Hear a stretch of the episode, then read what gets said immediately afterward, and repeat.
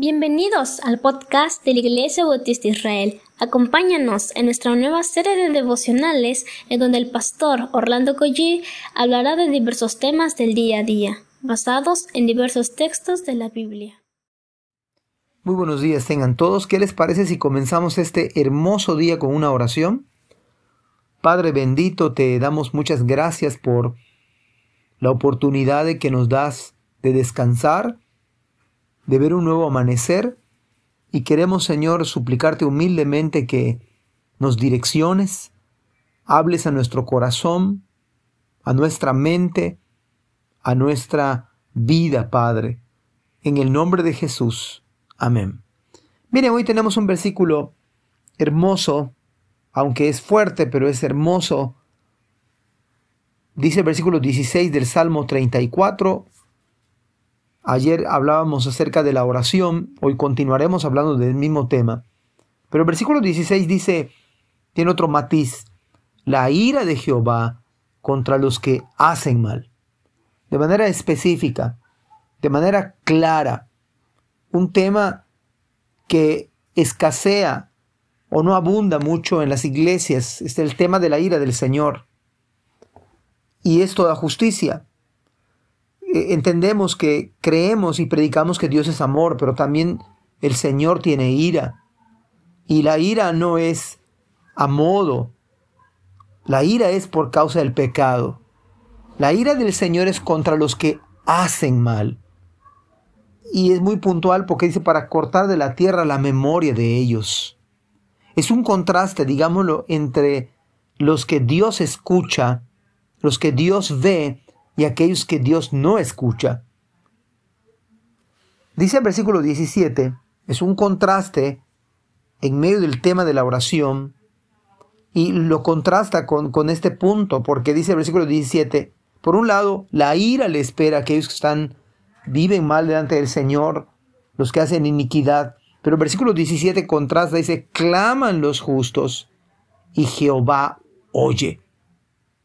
¿No es esto algo maravilloso que, que le llena de esperanzas a usted y a mí? Los justos somos aquellos que nos hemos arrepentido delante del Señor y hemos puesto nuestra fe en Jesucristo. Somos aquellos que por su gracia hemos sido alcanzados, pero el punto de la oración es que claman, es, la idea acá es un grito de desesperación. Y cuando usted le ora al Señor, cuando usted llega un punto en que le decimos al Señor, Señor, tú, si tú no obras en mi vida, yo no sé qué va a pasar. Mire la maravilla que hoy nos dice el Señor, el Señor oye. Pero además dice, y los libra de todas sus angustias. Y no, no evita que haya angustias el Señor. Pero acá hay algo hermoso. Dice la Biblia que nos libra. Nos libra. O las angustias entonces no son para toda la vida. Las angustias el Señor nos va a librar. Incluso morir para los creyentes es un acto de liberación, porque es el cese de nuestras angustias. Pero aún aquí en la tierra el Señor es tan misericordioso que cuando ustedes y yo le clamamos, Él nos libra de, esos, de esas angustias, de esos quejares, de esas penas. Versículo 18. Cercano está Jehová a los quebrantados de corazón. Esto, esto quizás trae más esperanza a nuestro corazón porque para los creyentes el Señor está cerca. ¿Qué diferencia es con aquellos que no se han arrepentido? Con aquellos que no quieren el Evangelio de Cristo. Dice el versículo 18, cercano está el Señor a los quebrantados de corazón. ¿Hay algo que nos quebranta? Puede ser un problema de familia, puede ser un problema con los hijos, puede ser un problema de salud, pero la palabra dice cercano está el Señor a los quebrantados de corazón. Eso tiene que ver con el hecho de que cuando Dios quebranta nuestra vida y nuestro orgullo este tambalea, hermanos, es la mejor la mejor ocasión para que Dios obre, porque dice, está cercano con los quebrantados de corazón. Por eso Dios no obra cuando nuestro corazón es orgulloso, cuando pensamos que somos mejores que otros, cuando nos consideramos mejores que otros. Y dice el versículo 18, la segunda parte, y salva a los contritos de espíritu. El corazón quebrantado y el espíritu contristado no lo desprecia el Señor, está cerca y nos salva. Pero verso 19, y parece ser que el tema es, debemos orar cuando las angustias, cuando los quebrantos, cuando las aflicciones vienen a los creyentes.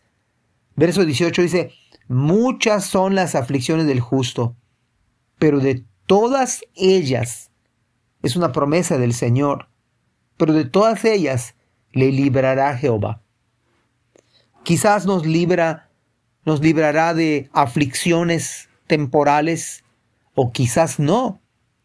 Pero el punto es que si llegáramos a morir, Pablo dijo con para, porque para mí el vivir es Cristo y el morir es ganancia.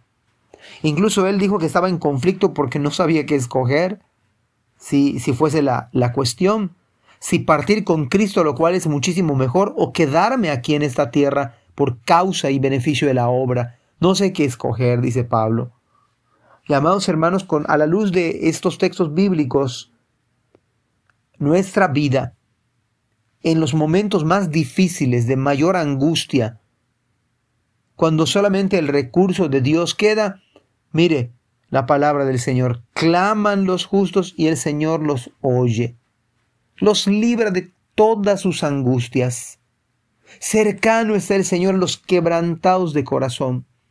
Salva a los contritos de espíritu. Y dice el Señor finalmente que de todas las aflicciones, de todas, el Señor nos librará. Así que podemos confiar que las aflicciones no son para siempre, que aquí está el Señor, como lo dice su palabra. Cristo dijo, yo estoy con vosotros, con ustedes, todos los días. Está cerca el Señor, no nos ha desamparado. No, no se desanime. Sigamos clamándole al Señor. Sigamos suplicando por el trabajo, por la esposa, por los hijos, por la salud, por la pandemia, por tantas cosas que tenemos que orar, por el trabajo de, que, está a punto de, de caerse una venta, por llamarle así de manera coloquial. No sé, mis queridos hermanos, tantos motivos por los cuales el Señor nos alienta. Nos dice, estoy cerca de ti. Tú clama, yo te voy a escuchar. Y es más, te voy a librar. ¿Y saben quién lo dijo? David, cuando Dios lo libró de Abimelech. Él huyó. Y dice que el Señor lo había librado. Que Dios les bendiga en este maravilloso día y pensemos en las promesas del Señor. Amén. Gracias por escuchar este podcast.